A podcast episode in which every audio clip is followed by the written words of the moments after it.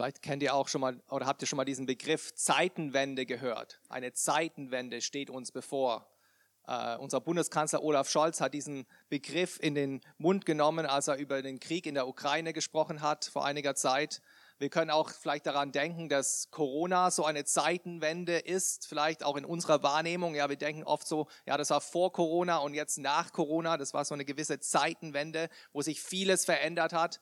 Für uns, die vielleicht schon ein bisschen älter sind, wir können uns noch an die Wende erinnern, an diese Zeitenwende, wo Ost- und Westdeutschland durch den Mauerfall und durch die Wiedervereinigung dann vereint worden ist. Das hat, war ein Ereignis, das äh, sehr große Auswirkungen hatte, weitreichende Auswirkungen.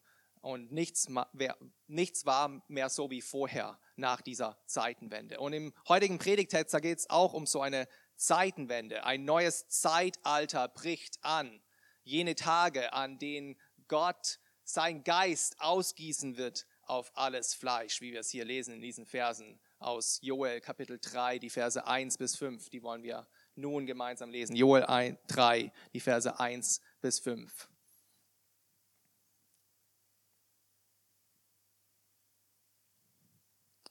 Und nach diesem wird es geschehen, dass ich meinen Geist ausgieße über alles Fleisch. Und eure Söhne und eure Töchter werden Weissagen, eure Ältesten werden Träume haben, eure jungen Männer werden Gesichter sehen und auch über die Knechte und über die Mägde will ich in jenen Tagen meinen Geist ausgießen.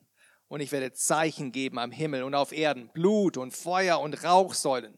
Die Sonne soll verwandelt werden in Finsternis und der Mond in Blut, ehe der große und schreckliche Tag des Herrn kommt. Und es wird geschehen, jeder, der den Namen des Herrn anruft, wird gerettet werden. Denn auf dem Berg Zion und in Jerusalem wird Errettung sein, wie der Herr verheißen hat. Und bei den übrig gebliebenen, die der Herr beruft. Amen. Lasst uns beten. Vater, das ist dein Wort. Lass uns hören. Lass uns auf dein Wort achten und helf uns es zu verstehen. Amen. um uns vielleicht nochmal kurz den Kontext und den Zusammenhang vor Augen zu halten. Wir hatten ja im Buch Joel vor einiger Zeit begonnen und äh, der, der ursprüngliche Kontext war, dass Joel damals hineingesprochen hat in die Situation einer Heuschreckenplage, die das Land verwüstet hatte. Wir haben das im Kapitel 1 gesehen. Ernteausfälle gab es, Hungersnot, Dürre, Buschfeuer wurden dadurch auch ausgelöst. Mensch und Tier sind zugrunde gegangen, das Land war verwüstet. Dann Kapitel 2 begann es damit, dass dann dieser Aufruf war zur Buße, zur Umkehr. Äh, Markus hat es vor ein paar Wochen äh, uns diesen Text nahegelegt, dass dieser Aufruf war, zerreißt nicht eure Kleider, sondern eure Herzen in wahrer Umkehr, in wahrer Buße zurück zu Gott. Und letzte Woche hat Thomas äh, Berber uns gezeigt aus dem zweiten Kapitel, dass diese Verheißung der Wiederherstellung war, dass das Land wiederhergestellt werden sollte, dass das Volk wiederhergestellt werden sollte, dass Gott diese Jahre, die der Nager zerfressen hat, wieder zurückerstatten werden würde und mitten unter seinem Volk leben wird. Es soll keine Trauer mehr geben, keine Scham, sondern Freude und Frohlocken sollen sich breit machen unter dem Volk, denn der Herr hat Großes getan. Da sind wir stehen geblieben. Und heute gehen wir einen Schritt weiter. Heute sehen wir, dass Gott noch Größeres verheißt. Er verheißt, dass sein Geist auf sein Volk aus, gegossen wird, dass das dann durch Wunderzeichen bezeugt wird, damit dann alle den Namen des Herrn anrufen können und gerettet werden vor dem Tag des Herrn. Das sind auch die drei Punkte für, der, für die heutige Predigt. Die Struktur der Predigt ähm, ist im Prinzip drei Aussagen Gottes. Gott sagt zu uns, Gott spricht zu uns. Erstens, ich gieße meinen Geist aus.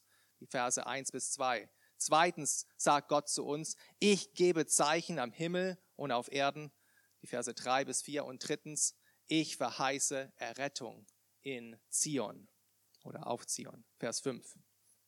Lass uns zunächst den ersten Punkt betrachten. Gott spricht, ich gieße meinen Geist auf alles Fleisch aus. Schaut euch nochmal da den Vers eins an, der, der zeitliche Zusammenhang. Und nach diesem wird es geschehen. nach dieser Zeit der Wiederherstellung, die wir gerade in Kapitel 2 äh, betrachtet haben, soll die Situation nicht nur in den Ursprungszustand wiederhergestellt werden. Nein, es geht nicht nur hier um Wiederaufbau, sondern es soll was Besseres, noch was nie Dagewesenes passieren. Eine neue Dimension von Gottes Wohnen mit seinem Volk soll geschehen. Die Zeiten des Gerichts, die Zeiten äh, der Umkehr und der Wiederherstellung werden hier in ein neues Zeitalter münden. Eine Zeitenwende steht bevor.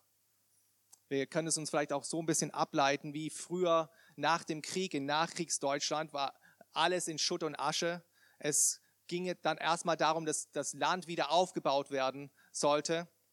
Aber es war nicht nur ein Wiederaufbau, nicht wahr? Es war auch eine Erneuerung. Durch den Marshallplan und verschiedene andere Dinge wurde alles sogar noch besser als davor. Es gab das Wirtschaftswunder, eine Blütezeit, Wohlstand für alle. Und so ein bisschen kann man sich das vielleicht hier auch vorstellen. In, in, den, in Vers 2 reden wir dann, oder heißt der Text, äh, hier in jenen Tagen. In jenen Tagen soll das geschehen. Die Tage, die noch kommen werden, die noch in der Ferne sind. Und, und Petrus, wir haben es gerade gelesen aus der Apostelgeschichte 2, der deutet dann Joel 3, 1 bis 5 so, dass dieser Text in seinem Tag erfüllt ist. Er zitiert Joel als Beweis dafür, dass er jetzt in diesen Tagen lebt. Er beginnt dieses Zitat aus Joel, da in Apostelgeschichte 2, und es wird geschehen in den letzten Tagen.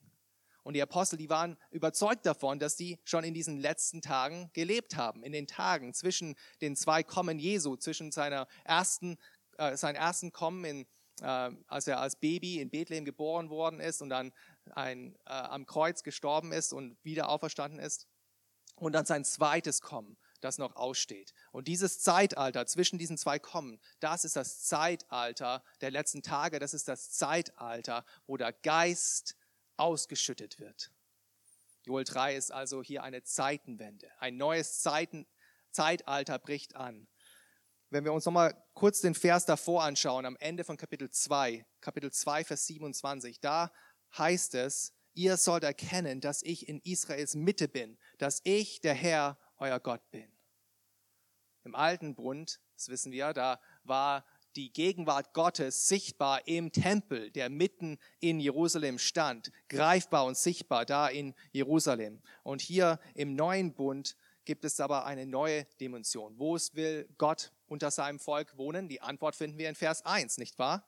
Wo soll Gott mit seinem Volk wohnen? Er wird wohnen, indem er sein Geist auf sie ausgießt. Gottes Geist soll nicht länger nur im Heiligtum in Jerusalem, in einem steinernen Tempel äh, zu finden sein, sondern die Herzen von seinem Volk sollen die Wohnung Gottes sein. Da wird er sein Geist ausgießen. Schaut euch auch nochmal diese Sprache an, die hier zur Geltung kommt, hier in dem ersten und zweiten Vers. Das ist eine Sprache des Überflusses, nicht wahr? Eine Sprache der Fülle. Diese Wiederherstellung des Landes, was wir gesehen haben, da ging es ja auch darum, dass es dass Regen ausgegossen worden ist auf dem Land und das Land wiederhergestellt worden ist. Zum Beispiel Kapitel 2, Vers 23 sehen wir das. Und hier geht es dann nicht nur um einen materiellen Segen in Form von Regen und in Form von Ernte dann, sondern dass Gott auch geistlich gesehen sein Geist ausgießen wird und, und äh, eben diese Fülle, diesen Überfluss an geistlichem Wohl auch geben wird. Ich gieße meinen Geist auf euch aus. Im alten Bund, wenn wir uns das nochmal vor Augen halten, da sehen wir, dass Gottes Geist eher punktuell ausgegossen worden ist. Eher dann äh, in so Zusammenhang von bestimmten Aufträgen, die bestimmte Personen erfüllen sollten. Ja, wir lesen zum Beispiel äh, in 4. Äh, Mose, dass ein Teil vom Geist, den Gott auf den Mose ausgeschüttet hat, dann auch auf die 70 Ältesten ausgeschüttet worden äh, ist, damit sie dann ihren Dienst vollrichten konnten. Oder die Handwerker beim Bau der Stiftshütte, die werden erfüllt äh, mit dem Geist, damit sie in Weisheit und Geschicklichkeit ihre Arbeit verrichten können. Oder es gibt sogar fragwürdige Personen, ja, Personen von fragwürdigem Charakter, die, denen auch der Geist für einen bestimmten Auftrag gegeben wird. Wir denken an Simpson. Der Geist Gottes kommt über ihn und er kann äh, große Heldentaten verrichten. Oder Saul, der bei seiner Salbung auch als König äh, den Geist des Herrn kommt über ihn. Aber im Alten Testament, was wir nicht sehen, ist, dass das ganze Volk diesen Geist bekommen hat. Dass, das ganze, dass der Geist auf das ganze Volk ausgegossen worden ist. Das lesen wir nirgendwo. Das Volk hat zwar dieses äußerliche Zeichen der Zugehörigkeit im Volk Gottes durch die Beschneidung, aber die allermeisten, wie wir auch immer wieder lesen, haben ein unbeschnittenes und ein ungläubiges Herz. Sie waren eben ein stures und ein hartnäckiges Volk, wie wir es immer wieder auch lesen. Und in 4. Mose 11, Vers 25, da sehen wir diese Szene, wo Mose eben diese 70 Ältesten versammelt. Und der Herr nimmt einen Teil von dem Geist des Mose und er gibt es den Ältesten. Und sie beginnen zu weissagen. Und zufällig sind da zwei andere Männer, die da auch in dem Lager sind, Eldad und Medad, das sind keine Älteste, das sind einfach stinknormale, gewöhnliche Israeliten. Und der Geist Gottes kommt auch auf ihnen, ruht auf ihnen und sie beginnen auch im Lager mitten unter dem Volk zu weissagen. Josua, der, der Anvertraute der, von Mose, der will das alles unterbinden. Der findet es nicht gut, dass die, dieser Eldad und dieser Medad hier weissagen im Lager. Aber was sagt Mose? Was gibt Mose hier zur Antwort?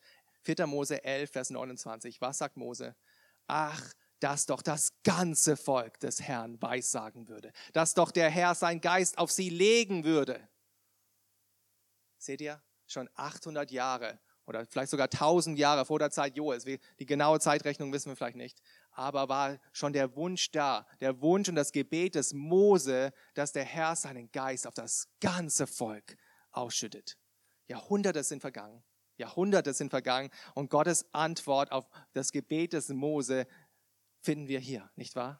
Ich werde meinen Geist ausgießen.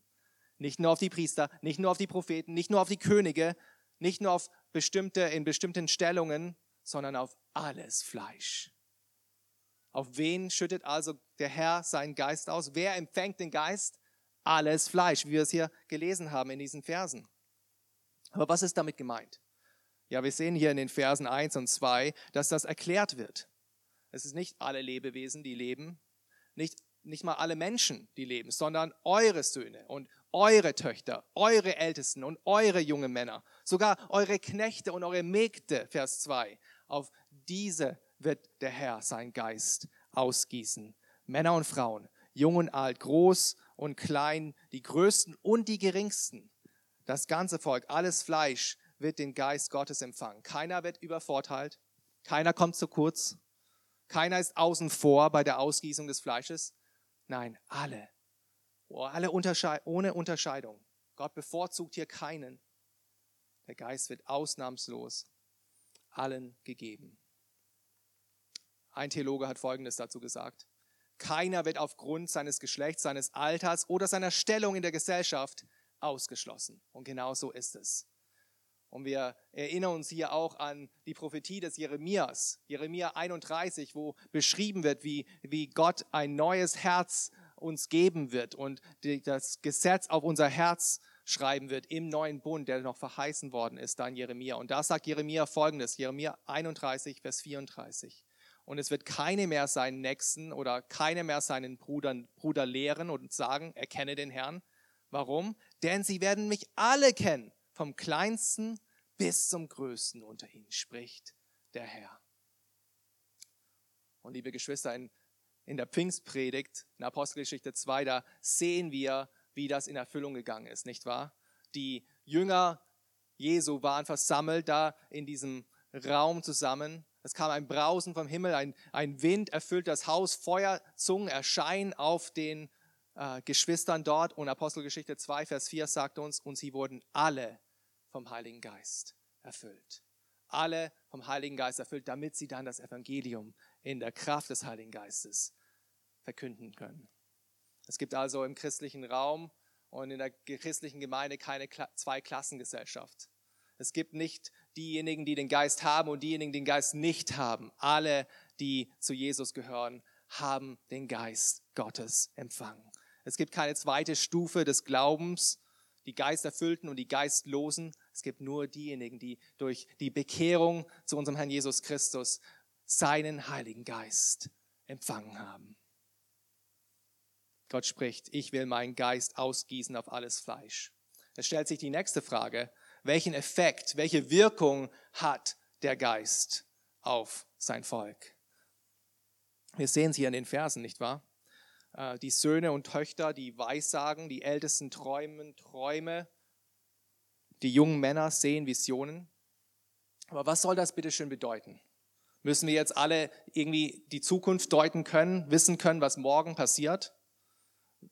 Empfangen wir jetzt alle irgendwie göttliche Träume und, und sehen Visionen, die Gott uns gegeben hat? Gelten wir erst dann als geisterfüllt? Also ich persönlich habe noch nie geweissagt. Ich persönlich habe noch nie ein, ich habe schon viel geträumt, aber nicht einen Traum, wo ich sagen würde, okay, das hat Gott mir eingegeben oder eine Vision empfangen.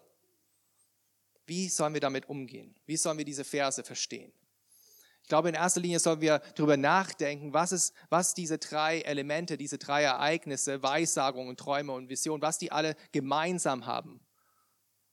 Und wir sehen, wenn wir das uns mal betrachten, dass all diese Dinge erstmal ihren Ursprung bei Gott finden. Gott offenbart sich durch diese übernatürlichen Wege den Menschen.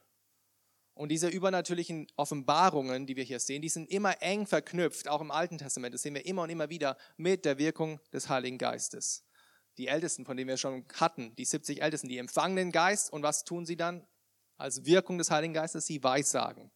Beim Sau war es genauso. Er wird gesalbt, fängt den Heiligen Geist und er fängt an zu weissagen. Oder der Prophet Daniel. Ja, er, er träumt nicht nur Träume, sondern er kann auch Träume deuten. Und der babylonische König Nebukadnezar, der erkennt als heidischer König, heidnischer König, dass Daniel eine gewisse Autorität hat, eine gewisse Macht, die nicht menschlich ist. Ja? Und er sagt, warum kann Daniel diese Träume deuten? Weil der Geist der heiligen Götter in dir ist, sagt Nebukadnezar zu Daniel. Daniel Kapitel 4, Vers 15. Oder Johannes. Als Johannes sein, seine Vision der Offenbarung äh, empfängt, da ist er im Geist am Tag des Herrn auf der Insel Patmos. Also wir sehen, dass das immer auch in Verbindung steht mit dem Wirken des Heiligen Geistes. Und Weissagungen und Träume und Visionen, die sind letzten Endes auch, wie wir es auch hier sehen, Mittel zum Zweck. Sie dienen der Erkenntnis Gottes. Sie dienen dazu, dass wir Gott erkennen können. Ja, es sind übernatürliche Wege, wie Gott sich seinem Volk mitteilt, aber der Fokus ist nicht in erster Instanz auf die diesen übernatürlichen Kommunikationsweg, sondern dass Gott zu den Menschen redet, dass Gott sich zu erkennen gibt, dass Gott sich offenbart. Und was wir auch sehen, und wir sehen es ja auch in Pfingsten, dass diese göttliche Botschaft, diese göttliche Offenbarung, die geschenkt wird, die soll auch weiter vermittelt werden. Man soll es nicht für sich behalten. Ja, die Propheten, die Träumer, zum Beispiel, wir denken an, Jos, an, an Josef. Warum äh, war er so besessen davon, diese Träume weiterzugeben? Weil er wusste, er musste das den anderen mitteilen, seinen Brüdern zum Beispiel. Und genauso war es bei den Propheten. Die haben oft Sachen prophezeit, die keiner hören wollte, aber sie haben es trotzdem weitergegeben. Es muss weiter vermittelt werden, diese Offenbarung. Es muss verkündet werden. Und jetzt prophezeit eben Joel ein neues Zeitalter, in der alles Fleisch diese Gotteserkenntnis haben wird. Diese Erkenntnis Gottes, eine tiefere Erkenntnis von wem, wer Gott ist, eine tiefere Offenbarung von Gott.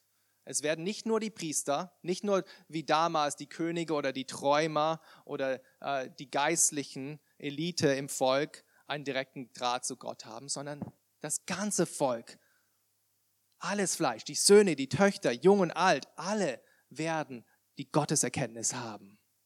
Alle werden ihn kennen. Alle werden ihn auch verkündigen können. Alle werden ihn kennen durch den Geist der Wahrheit und Geist der Erkenntnis, den Gott auf sein Volk ausgießen wird. Ja, wann hat sich das erfüllt? Ja, da müssen wir nicht wirklich raten. Das Neue Testament gibt uns ja die Erfüllung. Petrus in seiner Pfingstpredigt gibt uns ja die Auslegung dieses Textes, nicht wahr? Es ist eng verknüpft mit dieser Pfingstpredigt. Die Prophetie des Joels ist in den Ereignissen an Pfingsten erfüllt worden. Die Jünger, von, die Jünger Jesu werden vom Heiligen Geist erfüllt. Sie fangen dann an, in anderen Sprachen zu reden. Das erstaunt natürlich die, die Leute, die da sind. Und jeder hört sie in seiner eigenen Sprache reden. Und, und dann sagen sie natürlich, was soll das dann sein? Was soll das? Und was antwortet Petrus? Vers 14, Apostelgeschichte 2. Das sollt ihr wissen. Und nun hört auf meine Worte. Dies ist es, was durch den Propheten Joel gesagt worden ist. Und dann erklärte ihn die Erfüllung von dieser Prophezeiung. Weißt, wisst ihr, was so erstaunlich ist an Pfingsten? Es war nicht die geistliche Elite, es waren nicht die Schriftgelehrten, es waren nicht die hohen Priester, es waren nicht die Pharisäer oder die Sadduzäer oder wie sie alle heißen, die vom Geist erfüllt das äh, verkündeten, sondern es waren einfache Galiläer. Es waren einfache, ungebildete Männer, Fischer und Zöllner, die vom Geist erfüllt worden sind, die von Gott dazu befähigt worden sind, seine Botschaft, sein Evangelium zu verkünden. Und Geschwister, heute ist es auch nicht viel anders, nicht wahr? Ich meine, wir sind jetzt auch nicht äh, diejenigen, die die Welt bewegen werden. Wir sind die geringsten vielleicht im Königreich Gottes. Ein zusammengewürfelter Haufen, der sich heute Morgen hier trifft. Aber wenn wir zu Jesus gehören, wenn wir vom Neuen geboren sind durch seinen Geist, dann haben wir denselben Geist der Wahrheit und der Erkenntnis empfangen, damit wir Gott erkennen können, damit wir das Evangelium verkünden können. In 1. Johannes Kapitel 2, Vers 20 und 27, da will der Johannes auch den Christen das mit auf den Weg geben, weil sie angefochten werden von ihr Lehre. Und er, er, er will den einfachen Christen in den Gemeinden dort sagen, ihr habt den Heiligen Geist, ihr habt die Salbung. Und hier schreibt er folgendes, ihr habt die Salbung von dem Heiligen und ihr wisst alles. Und die Salbung, die ihr empfangen habt, bleibt in euch. Und ihr habt es nicht nötig, dass jemand euch lehrt. Freunde, selbst der einfachste Christ, der den Heiligen Geist empfangen hat im Glauben, der kann die Schrift verstehen, der kann Gottes Offenbarungen, die er uns gegeben hat in seinem heiligen Wort, verstehen und umsetzen. Wir brauchen nicht ein Kirchenoberhaupt, der uns die Bibel auslegt. Wir können sie selbst verstehen und lesen und umsetzen. Ist das nicht schön? Wir haben diesen Geist der Erkenntnis und der Offenbarung. Aber die Frage steht vielleicht im Raum für den einen oder anderen, gibt es diese natürlichen oder diese übernatürlichen Ausschüttungen äh, von Weissagungen und Träume und Visionen auch noch heute? Ich weiß nicht, ob es euch aufgefallen ist, aber selbst an Pfingsten haben die nicht wirklich geweissagt. Die haben keine Träume oder Visionen von sich gegeben. Und dennoch wurde das erfüllt in der Verkündigung des Wortes durch die Kraft des Heiligen Geistes. Seht ihr, selbst an Pfingsten ging es nicht in erster Linie darum, dass sie übernatürliche hier Kräfte hatten, sondern es ging darum, dass sie vom Geist erfüllt Gottes Wort verkündigen, verkündigen konnten. Und Freunde, wir haben in dieser Bibel, die uns hier vorliegt, schon viel mehr Offenbarung, als die damals hatten. Wir haben die komplette Offenbarung Gottes, Altes und Neues Testament. Jede Weissagung, jeder Traum, jede Vision, jede Offenbarung, die uns weise macht zur Errettung, ist hier drin. Wir brauchen nicht eine neue Weissagung, wir brauchen nicht eine neue Vision oder einen neuen Traum zum Heil, zum Erlangen des Heils. Nein, Gott hat durch seinen Heiligen Geist schon durch diese Schrift unsere Augen erleuchtet, damit wir seine Offenbarung verstehen, damit wir ihn erkennen und seinen Sohn, den er für uns gesandt hat.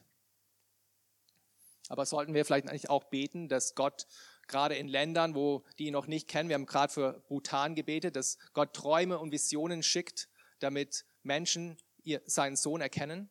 Ich denke, das können wir trotzdem tun. Wir sollten beten. Und es gibt immer wieder, ich habe auch schon sehr viele Geschichten gehört, dass Menschen eine, einen Traum über Jesus hatten. Aber was auch immer wichtig ist, ist, dass dann jemand hingeht und ihnen erklärt, was dieser Traum bedeutet. Weil der Traum an sich bringt niemand zu Christus, sondern führt sie vielleicht hin zu Christus, aber sie brauchen jemanden, der es ihnen erklärt, der ihnen die Schrift auslegt. Und da kommen wir dann wieder ins Spiel. Gott, Geist, Gott gießt seinen Geist auf sein Volk aus, sodass wir alle ihn erkennen können. Vom Größten, vom Kleinsten bis zum Größten. Und die Ausschüttung des Geistes, die wird dann von Zeichen auf Himmel und Erde bestätigt. Das ist unser zweiter Punkt. Gott spricht, ich gebe Zeichen am Himmel und auf Erden. Die Verse 3 und 4. So eine Zeitenwende, von der wir vorhin schon geredet haben, die zeichnet sich auch irgendwie ab, nicht wahr? Da gibt es Zeichen der Zeit, die uns zeigen, dass welterschütternde Ereignisse bevorstehen. Wenn wir zum Beispiel an den Mauerfall zurückdenken, dann gab es schon erste Anzeichen, dass die Mauer sozusagen bröckelt. Ja, es gab die friedliche Revolution 1989, die dann zum Mauerfall führte im November 1989. Es, diese Bilder gingen dann um die Welt, als dann äh, hier die, die ersten durch die Mauer gingen oder über die Mauer drüber gingen. Es war weltbewegend und das führte dann dazu, dass dann schlussendlich ein Jahr später die Wiedervereinigung stattgefunden hat, dass Ost und West dann auch wirklich politisch auch wiedervereint sein konnte als ein Land. Und diese Zeitenwende vom alten zum neuen Bund, dieses Zeitalter, in dem Gott versprochen hat, sein Geist auf alles Fleisch auszugießen, das kommt auch mit gewaltigen Zeichen im Himmel und auf Erden einher.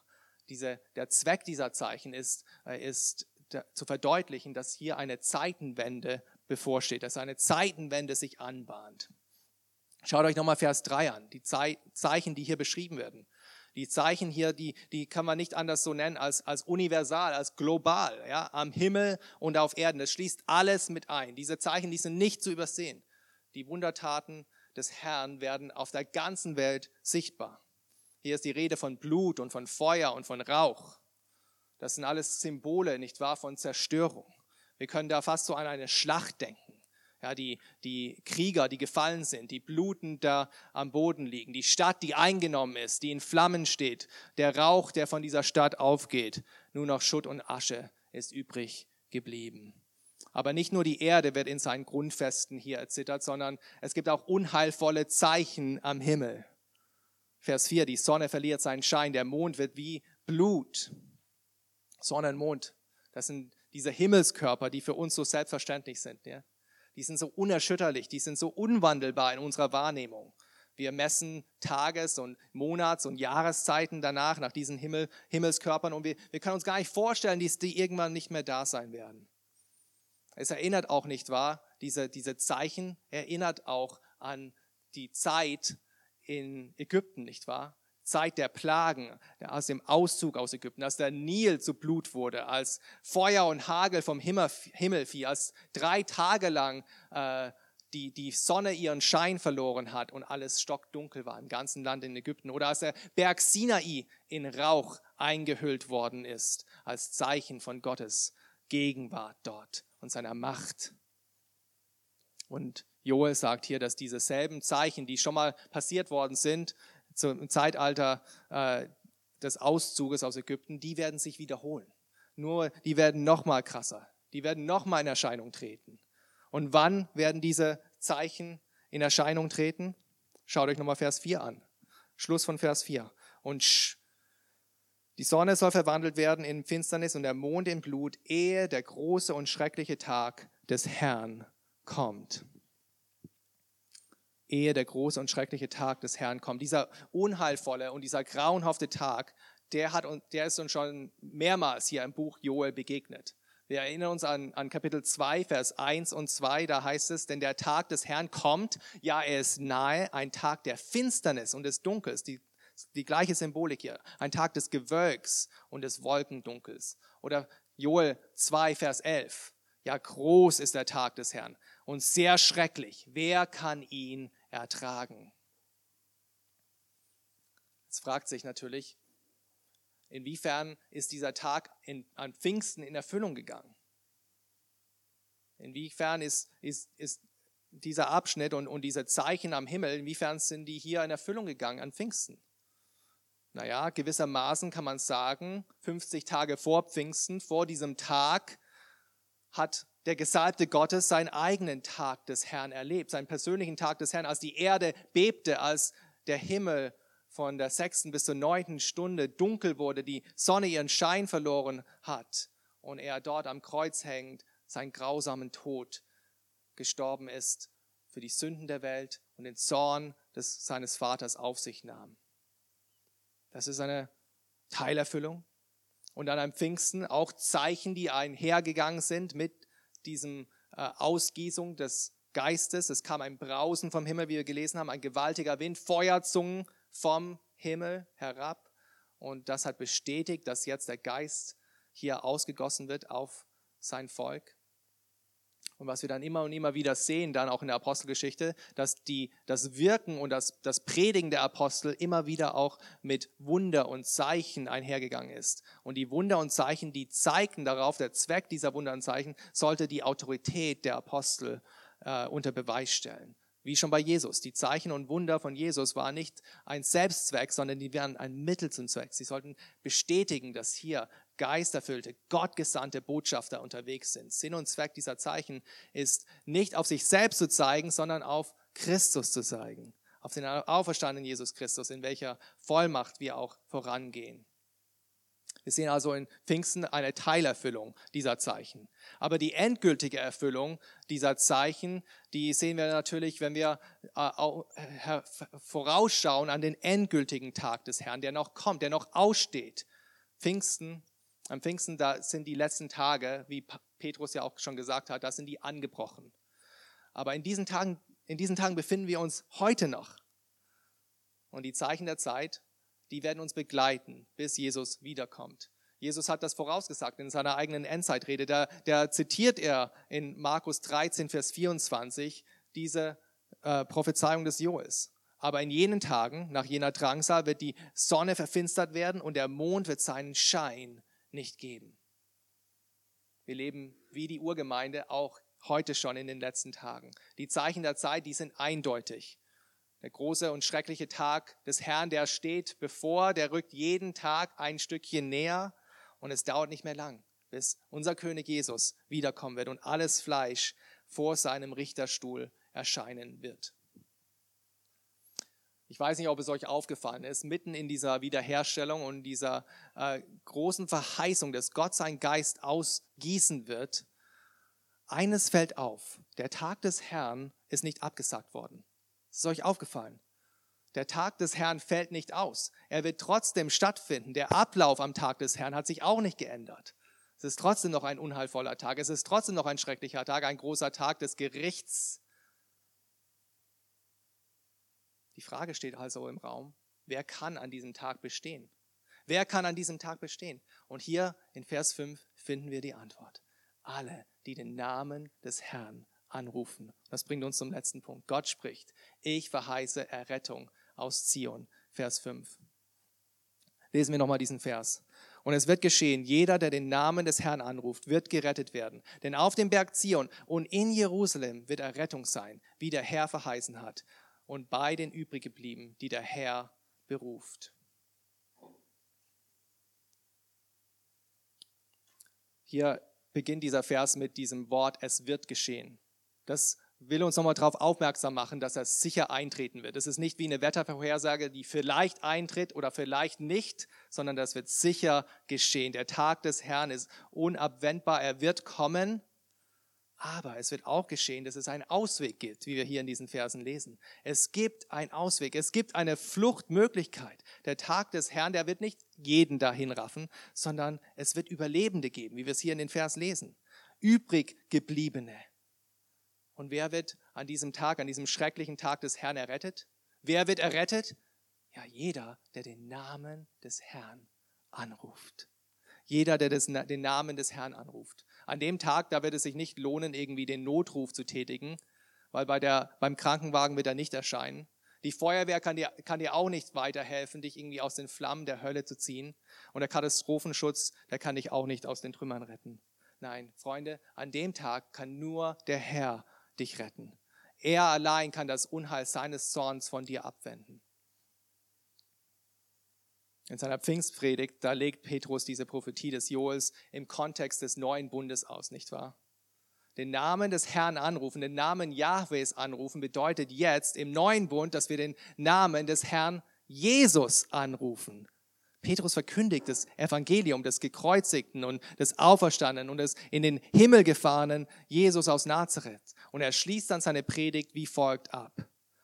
Er sagt an Pfingsten, so soll nun das ganze Haus Israel mit Gewissheit erkennen, dass Gott ihn, nämlich Jesus, sowohl zum Herrn als auch zum Christus gemacht hat. Eben diesen Jesus, den ihr gekreuzigt habt. Und daraufhin antworten seine Zuhörer, was sollen wir jetzt tun? Und was ist die Antwort? Was sagt Petrus darauf? Vers 38, Apostelgeschichte 2. Tut Buße und jeder von euch lasse sich taufen auf den Namen Jesu Christi zur Vergebung der Sünden. So werdet ihr die Gabe des Heiligen Geistes empfangen. Und Paulus sagt es genau das Gleiche in Römer 10. Jeder, der mit seinem Mund Jesus bekennt als Herr und seinem Herzen glaubt, dass er auferstanden ist von den Toten, der wird errettet werden. Warum? Und er zitiert Joel 3, Vers 5, denn jeder, der den Namen des Herrn anruft, wird gerettet werden. Die Frage stellt sich also, willst du, will ich am Tag des Herrn zu den Überlebenden gehören, zu den übrig gebliebenen? Willst du am Tag des Herrn bestehen vor diesem gerechten Gott? Willst du dem Zorn Gottes entfliehen? Was ist die Antwort? Zögere nicht. Die Antwort ist, rufe auf den Namen des Herrn. Du musst nichts anderes tun. Du musst nichts anderes bieten, als allein Jesus anzurufen, ihm dein Leben anzuvertrauen und du wirst errettet. Denn er hat schon den Preis bezahlt. Und du musst erst realisieren, dass du überhaupt Hilfe brauchst, damit du das auch in Anspruch nehmen kannst. Du musst erst realisieren, dass du in Not bist, dass du hoffnungslos verloren bist ohne Jesus Christus. Und Freunde, wir, die wir vielleicht schon zu den Überlebenden gehören, wie die, wir, die wir schon unser Leben Jesus Christus anvertraut haben, die schon den Namen des Herrn angerufen haben und errettet worden sind, lass uns daran erinnern, wie dieser Vers uns auch sagt, dass, das, dass wir nur zu den übrig gebliebenen gehören, weil uns der Herr auch berufen hat. Wir können uns das nicht selbst zuschreiben. Wir haben nicht selbst unser Herz geöffnet, Nein, Gott hat uns aus unserer Notlage heraus ge, ge, gerufen. Er hat uns, die wir mal geistlich tot waren, zum Leben erweckt in Christus Jesus. Er hat uns gezeigt, dass Jesus Christus der einzige Ausweg ist. Wir waren nicht schlauer als andere. Nein, die Tatsache, dass wir zu den Überlebenden gehören, ist darauf zurückzufolgen, weil Jesus uns zuerst berufen hat. Es ist reine Gnade. Und seht ihr hier, warum uns Gott überhaupt seinen Geist gegeben hat, warum er uns überhaupt errettet hat, damit er uns befähigen kann, seine Zeugen zu sein und diese frohe Botschaft der Sündenvergebung zu verkünden. Denn, wie Paulus es so schön sagt, wie können die Verlorenen ihn anrufen, wenn sie nicht glauben? Wie können sie glauben, wenn sie noch nichts von ihm gehört haben? Und wie können sie hören ohne ein Verkündiger? Und genau das ist unser Auftrag. Wir müssen nicht alleine den Auftrag erfüllen, sondern wir dürfen ihn in der Kraft des Heiligen Geistes tun. Gott selbst wird uns befähigen, diesen Missionsauftrag zu erfüllen, egal wo wir sind, ob es hier am Sonntagmorgen ist, ob es äh, in Pasing in ein paar Wochen auf äh, der Straße bei der Evangelisation, ob es im Hauskreis ist, ob es in der Nachbarschaft ist, in unserer Familie, auf dem Arbeitsplatz. Gott wird uns dazu befähigen, durch seinen Heiligen Geist seine Botschaft der Sündenvergebung und seinen Herrn Jesus Christus zu verherrlichen in der Verkündigung seines Wortes. Eine letzte Frage stellt sich. Warum wird denn jeder, der den Namen des Herrn anruft, überhaupt errettet? Wird hier Gott einfach Gnade vor Recht walten lassen? Wird er einfach unsere Sünden ungestraft lassen? Nein, schaut euch nochmal Vers 5 an. Das ist so wichtig, dass wir das verstehen. Jeder, der den Namen des Herrn anruft, wird gerettet werden. Und hier kommt der Grund. Denn auf dem Berg Zion und in Jerusalem wird Errettung sein. Wird Errettung sein. Freunde, jeder, der den Namen des Herrn anruft und errettet wird, wird errettet, weil Jesus auf dem Berg Zion und in Jerusalem durch seinen Tod und durch seine Auferstehungsmacht Errettung vollbracht hat. Es ist schon geschehen. In Jerusalem hat dieser Unschuldige, wurde dieser Unschuldige zu Tode verurteilt, durch die Straßen hier geführt, bis zum Kreuz, sein Kreuz auf seinem Rücken tragen musste, auf diesen Berg hinauf, auf diesen Berg Zion, stirbt er dann für Sünder wie ich und wie du. Und am dritten Tag wandelt er dann in, der Auferstehung, in seinem Auferstehungsleib durch die Straßen Jerusalems. Er gibt sein Leben, damit wir überleben. Er wird gerichtet, damit wir nicht ins Gericht kommen, sondern gerecht vor Gott stehen können. Er besiegt den Tod, damit wir das ewige Leben haben, das er uns nur geben kann. Er ist Jesus. Sein Name ist Errettung, nicht wahr? Und alle, die in der Not seinen Namen anrufen, werden errettet, weil der Herr Rettung auf dem Berg Zion und in Jerusalem vollbracht hat. Amen.